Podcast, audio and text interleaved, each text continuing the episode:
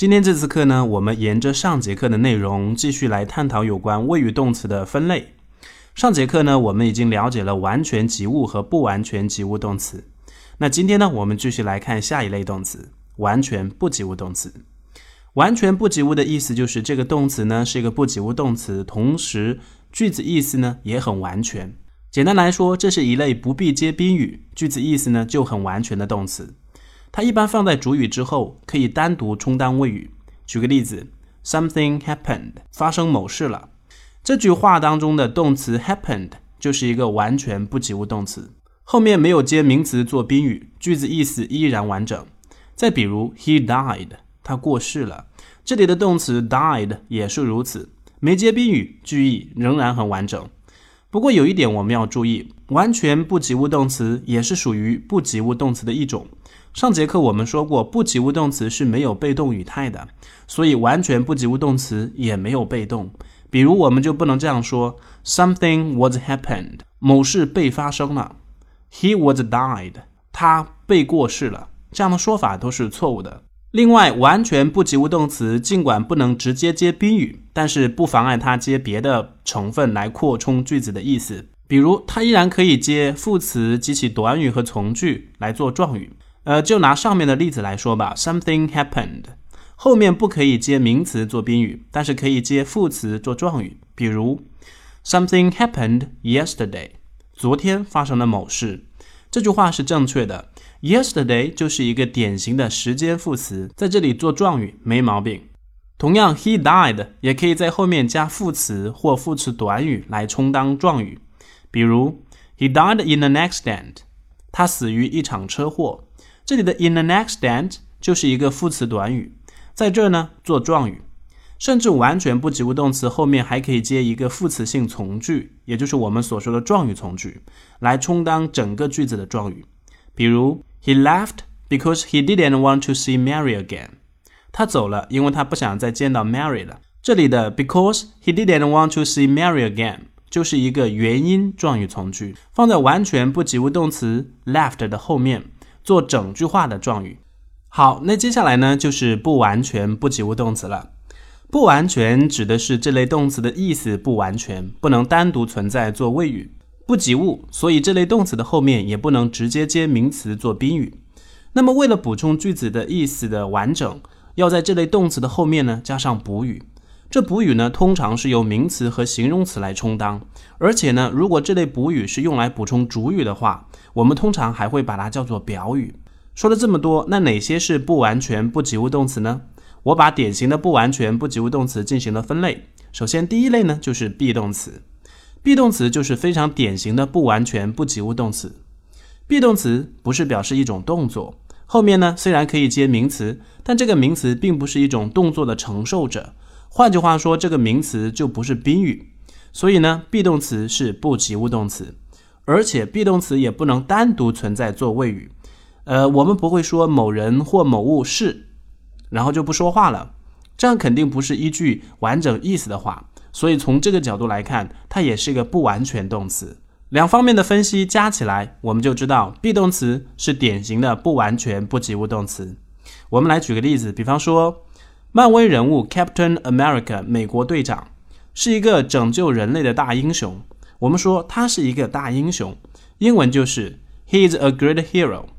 在这句话当中呢，be 动词 is。在语法当中也叫做系动词，它后面接的名词片语 a great hero 是用来做主语 he 的补语的，也就是说 a great hero 用在这儿是为了补充说明主语 he 的，而这类用来补充说明主语的补语，我们通常把它叫做表语，所以这句话呢就是非常典型的主系表结构。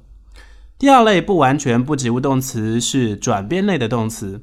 顾名思义，转变类的动词肯定是表示转变或变得怎么样的意思。典型的有 become、turn、get。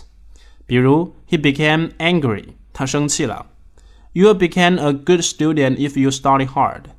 如果你用功，你将成为一名好学生。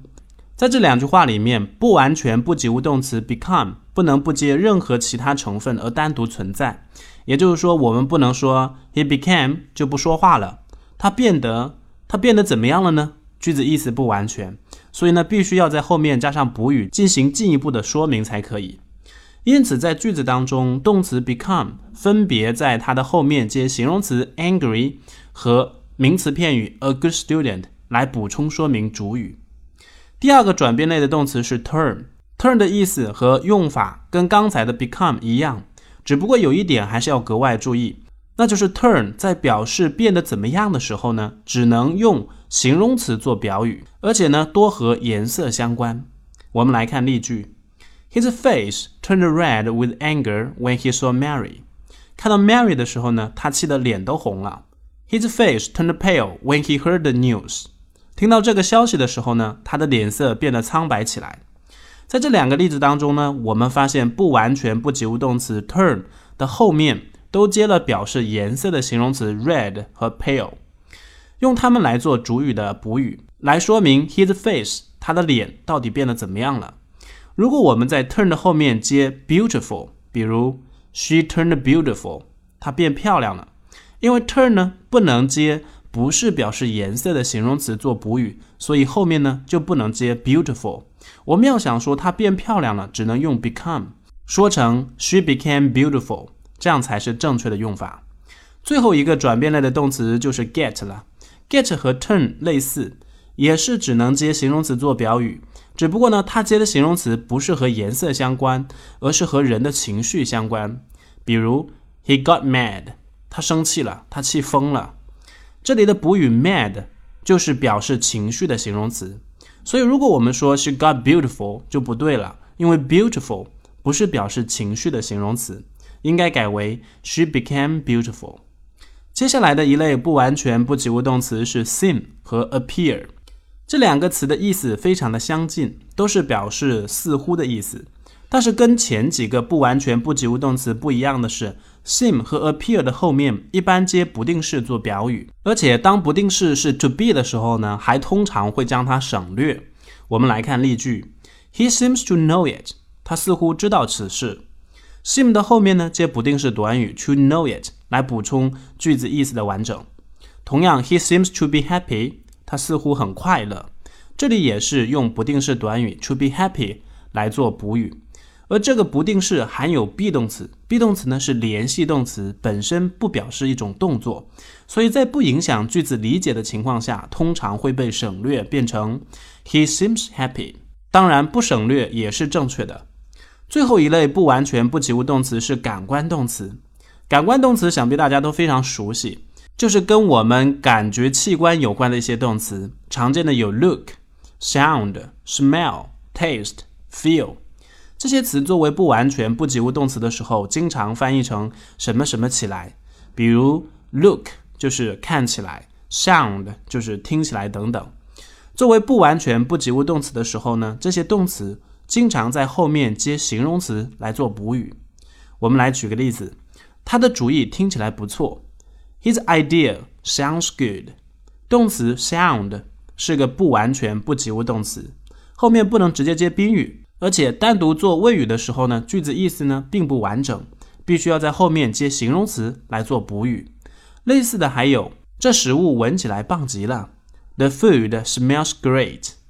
不过有一点要注意，感官动词作为不完全不及物动词的时候，尽管后面可以直接接形容词来做补语。但是不能直接接名词做补语，接名词的话呢，一定要加上介词 like。你比如，我们不能说 It sounds a good idea，这样说是错误的，而应该说成 It sounds like a good idea。在动词 sound 的后面加上介词 like 才可以。当然，也可以不接名词做补语，直接说 It sounds good，在后面呢接形容词做补语，那也可以。好，那最后一类谓语动词就是授予动词。授予动词是及物动词的一种，但它跟其他的及物动词还不太一样。呃，这个授予动词，它的后面呢可以接两个宾语。第一个宾语呢，我们把它叫做间接宾语，表示授予的对象；第二个宾语呢叫做直接宾语，表示授予的东西本身。举个例子，My father gave me this watch。我父亲给了我这块表。这句话里面的 this watch 就是直接宾语。me 就是间接宾语，该怎样理解这样的分类呢？其实很简单，比如我们拿这个句子来说，我父亲给了我这块表，这里的主语呢是我父亲。那我父亲给我表的时候呢，一定是手中先拿着表，然后再递给我。所以谓语动词 give 最先接触的东西是表这个物件，然后呢才会是我，也就是被授予的对象。所以我们把这块表 this watch 看成是直接宾语，而我呢是 give 后面的后续动作，所以叫做间接宾语。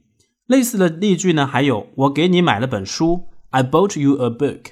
同样，a book 是直接宾语，you 是间接宾语。他问了我一个问题，He asked me a question。a question 同样是直接宾语，me 呢就是间接宾语。呃，其实间接宾语和直接宾语呢也是可以互换的，只不过位置颠倒的时候呢，需要加上介词 to、for 或者 of。比如，呃，我们这几个例句当中都可以变成 My father gave this watch to me. I bought a book for you. He asked a question of me. 那为什么同样是由授予动词做谓语的句子，把直接和间接宾语调换位置，却要用不同的介词呢？这些介词的加入是有什么规律吗？其实这些介词并不是随意添加的，它们都是遵循着一种规则。这规则就是，当授予动词做谓语的句子表示一种给予的概念的时候，要用介词 to，强调给予的方向性或者说是针对性。而当句子表示的是一种代劳的概念的时候，要用介词 for，强调为了某人的意思。而要是这个句子呢，表示一种从什么什么当中来的概念的时候，要用介词 of。这里的 of 就有点像是 from，只不过我们在使用习惯当中还是会用 of 来表达。